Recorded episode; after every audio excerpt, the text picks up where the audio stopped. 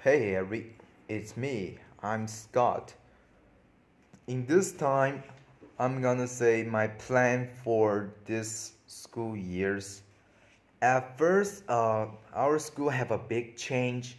We have our uh, place to play the badminton, big place to play the badminton or the any sport. We can have a PE class and no more premium times. And then we stay here. We stay here. Um, I have a plan to do in this school year. The first one to do my all do all of the my pace. I have so many pace need to do it.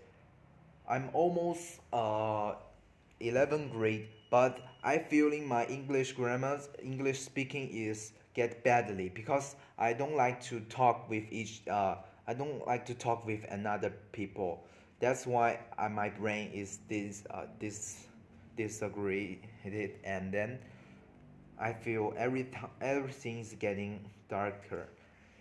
So the only things I need to do is do the right uh do more paces and then uh do all the right things in this school uh this school year.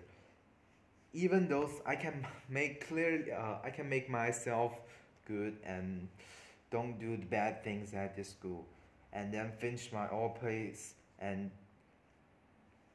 um do it and finish it finish it uh, at the times.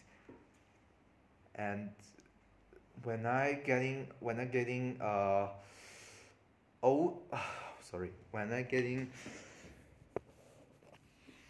uh 12th grade grade maybe it's uh already one years one or two years later the things.